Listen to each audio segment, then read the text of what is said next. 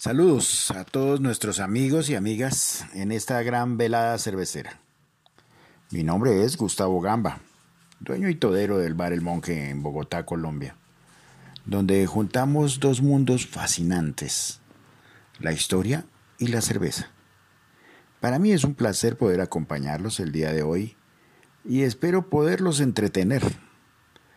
Antes de comenzar, le agradecemos a todos nuestros clientes y a todas las personas que nos han impulsado cada día a mejorar, a crecer, a aprender, pero sobre todo a beber. Para ti, amigo cervecero aquí en Colombia, si buscas un sitio para tomar cerveza y aprender, sobre lo que te estás tomando, te esperamos. Y para los que no estén en Colombia, los invitamos a, poner a ponernos en su lista para que una tarde puedan disfrutar de una muy buena cerveza. Bueno, comencemos. El día de hoy hablaremos de tres cervezas de los Países Bajos, cada una con una historia bien particular. Estas historias de los pueblos de los Países Bajos son fascinantes. En Colombia la tuvimos desde hace más de 12 años, una de las cervezas que más gratos recuerdos nos trae. Es la Tilburg Douche Brown Ale. Es proveniente de la ciudad de Tilburg, con aproximadamente 202 mil habitantes y es como la sexta más poblada de los Países Bajos. Esta ciudad nos recuerda a un monarca Guillermo II de los Países Bajos, quien en su época contribuyó considerablemente al desarrollo de las mismas en diferentes sectores como el textil y el agrícola. En su chapa hay una parte muy pequeña de la tercera etapa del tríptico de Bosch, el Bosco, como lo conocen todos, llamado el Jardín de las Delicias, que data del siglo XV o XVI, más o menos. Y si lo analizamos bien, es un pájaro comiéndose a un ser humano sentado en una silla, que a ciencia cierta no se sabe bien qué representa, pero que probablemente recoge el sentido eh, como satírico o agraciado del pintor, dándole una chispa de gracia al bebedor de cerveza, casi, casi como contándole un chiste. De chapa naranja, esta Tilburg Douche Brown Ale tiene matices de chocolate y es una cerveza que se puede añejar por largo tiempo. Nosotros tenemos unas botellas desde hace más de 10 años y todas las que destapamos salen perfectas. Nos dirigimos a este pueblo Tilburg en Holanda a buscar la fábrica y nos dijeron que hace cinco años había cerrado. Entonces, para nuestro pesar, solamente nos quedan las últimas 10 y es una cerveza que en una sola fermentación llega a 5.4 grados de alcohol. Es de fermentación ale, es brown o roja, o como la quieren llamar, ambar y se debe servir en vasos delgados y altos para descarbonatar y desgasificar la cerveza. Han tratado de imitarla y los que más cerca han estado han sido la gente del monasterio de Koningshoven, que es el que también prepara la y embotella la trapé con una cerveza que se llama la Isidor que aunque no es igual, es una excelentísima cerveza. Si alguna vez, en alguna parte, ven una Tilburg Brown Ale, pruébenla, porque vale la pena. Salud y que la disfruten.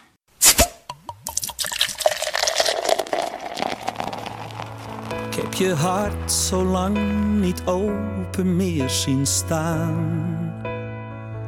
Wil je weten hoe het danst zonder mij? Misschien heb je meer balans zonder mij. Als het moet, zet ik een stapje opzij. Als het beter, als dat beter is, heeft het leven dan meer glans zonder mij. Krijg de liefde weer weer een kans zonder mij. Als het echt zo is, dan laat ik je vrij. Als het beter, als het beter is, wil niet zeggen dat ik jou niet meer.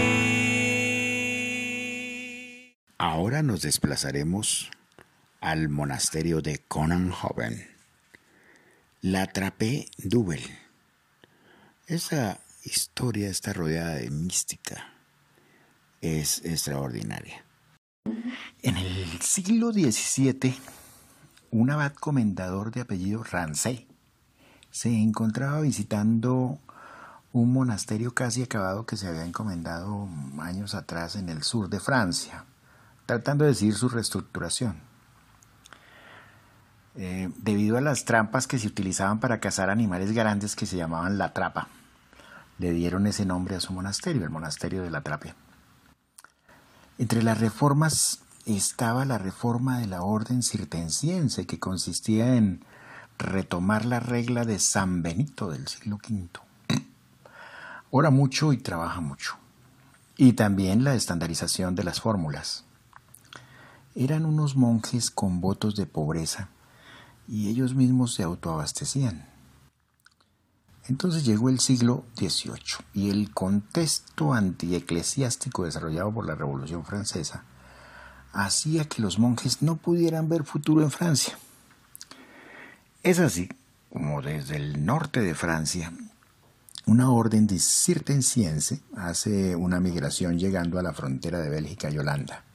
Y hacen seis monasterios, cinco quedaban en Bélgica y uno en Holanda el monasterio de Coranhoven de los monjes trapenses. Este fue fundado en 1880.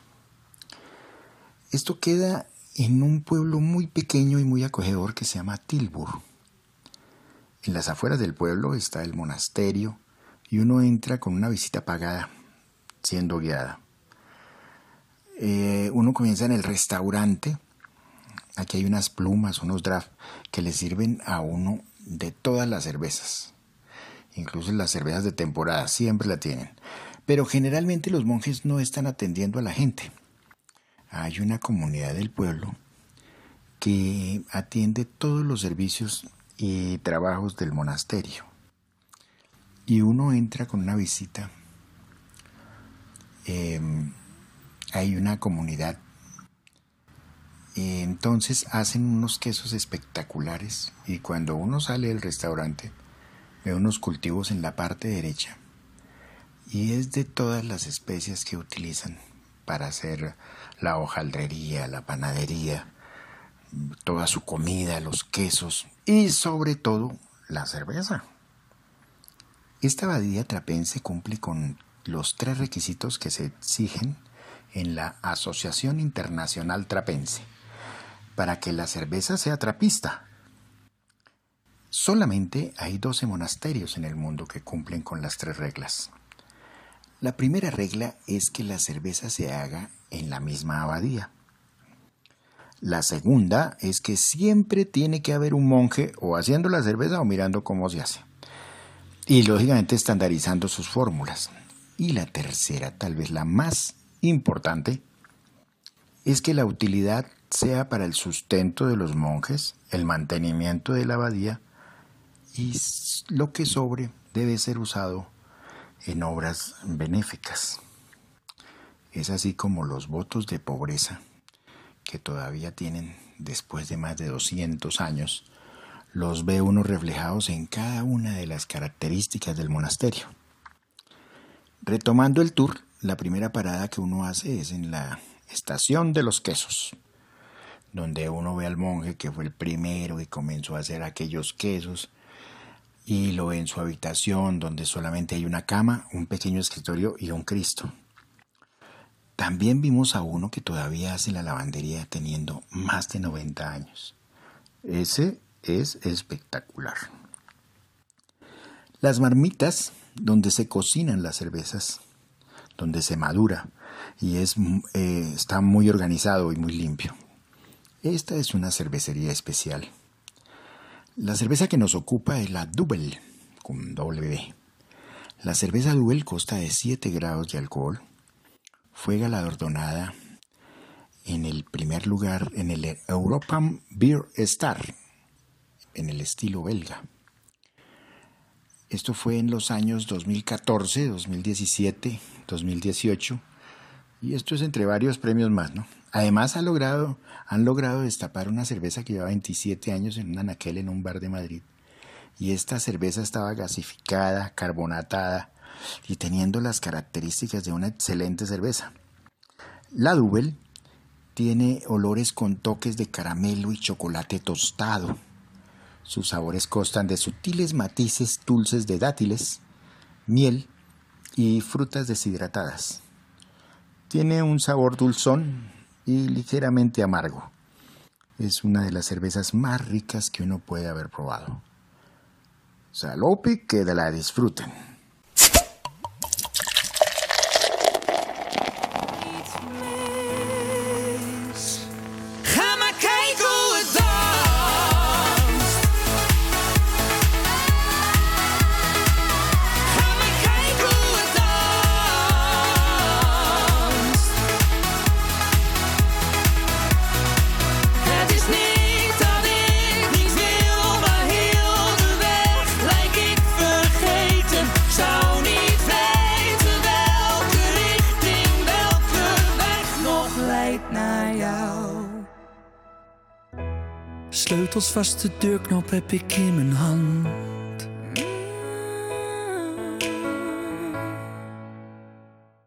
Seguimos con la tercera cerveza y la última de la noche. Su nombre, La. Eh, hablando de cervezas que provocan matrimonios, este es un buen ejemplo. De Países Bajos se puede hablar mucho de cualquier tema que uno quiera por su gran riqueza cultural. Si uno está en Ámsterdam un jueves o un viernes en la tarde, se da cuenta que por sus canales se encuentran muchas, muchas cervezas muy fuertes. La Royal Dutch, la Gold Royal, la Amsterdam Terminator, la 8.6, la 5.6 y así muchísimas cervezas. Pero si nos vamos a los pueblos, nos vamos a dar cuenta que hay cervezas que valen mucho la pena.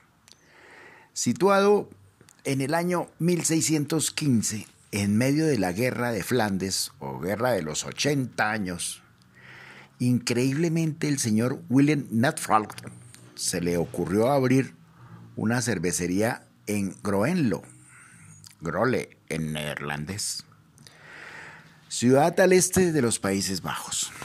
Su hija se casó con Peter Kuiper, uno de los cerveceros de la empresa. Cuenta la tradición que Peter era muy apasionado queriendo desarrollar las más deliciosas cervezas de todas, y ella solo aceptaría casarse con él si producía una cerveza de sabor único y exquisito.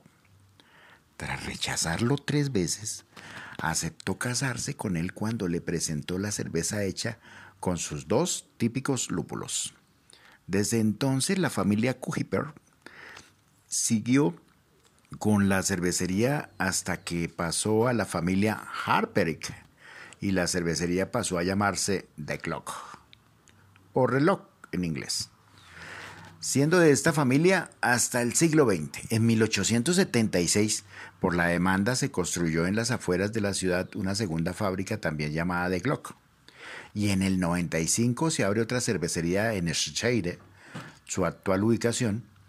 Y asimismo en 1897 se creó el primer cierre de estribo por don Theo Groen, quien compró la empresa a los Happerring la empresa tuvo varios cambios durante el siglo XX, creando una tercera y definitiva cervecería en el 2004, reemplazando las dos anteriores y siendo comprada a su vez por Sat Miller en el 2008. Finalmente Asahi también la compró en el 2016. Esta cerveza es considerada como una de las más sostenibles del mundo al reciclar el 99.8% de sus productos de desecho. Actualmente siguen manteniendo la misma fórmula y la misma imagen de su comienzo, contando con más de 21 tipos de cerveza. Hace poco completó los 400 años. Estamos hablando de la Grosch. Eso sí, la Premium, la Pilsana, tiene características en botella y aparte de eso tiene un cierre de estribo con muchas botellas, como muchas botellas en la parte alta de Europa. Yo creo que todos la han visto, que genera al abrirse un sonido como champañoso. Además, las características de esta Grosh es de estilo Pilsen, es de color dorado intenso, tiene 5 grados de alcohol, dos lúpulos, dos lúpulos perdón, alentau que genera el aroma y el sabor un tanto amargoso, maltas de cebada y levaduras propias, tienen un sabor refrescante, inicialmente algo dulzón, para dar lugar a un final amargoso. Se puede acompañar solamente como aperitivo. En Colombia la tenemos más o menos hace 14 años. Antes la importaban los que importaban la Paulaner, pero todo esto se unió con uno de los grandes importadores de Colombia llamados Premium Beers. Y luego Sad Miller compra Bavaria y desde ese entonces es importada directamente. Salud y que la disfruten. Como las buenas cervezas, hemos llegado al final de este programa. Ha sido encantador poder viajar con ustedes a través de la historia de la mano de estas fantásticas cervezas. Esperamos todos se sientan excelente, listos para continuar la jornada. Ahora, si no es así, de todo corazón esperamos haber sido una buena compañía. Amigos cerveceros, si ha sido de su agrado, compártenos y de ser posible, valóranos y coméntanos en la respectiva plataforma. Esa es la mejor forma de agradecer este agradable esfuerzo. Durante el capítulo les hemos presentado música proveniente de los Países Bajos. Les dejamos el título completo en la información del capítulo para los que quieran explorar esos ritmos. Recuerden seguirnos en nuestras redes sociales, en Facebook, en arroba bar el monje, en Instagram como el monje bar restaurante. Todo pegado. Todas ellas se encuentran en las notas del programa. Un caluroso abrazo para todos ustedes y los esperamos para nuestra siguiente velada.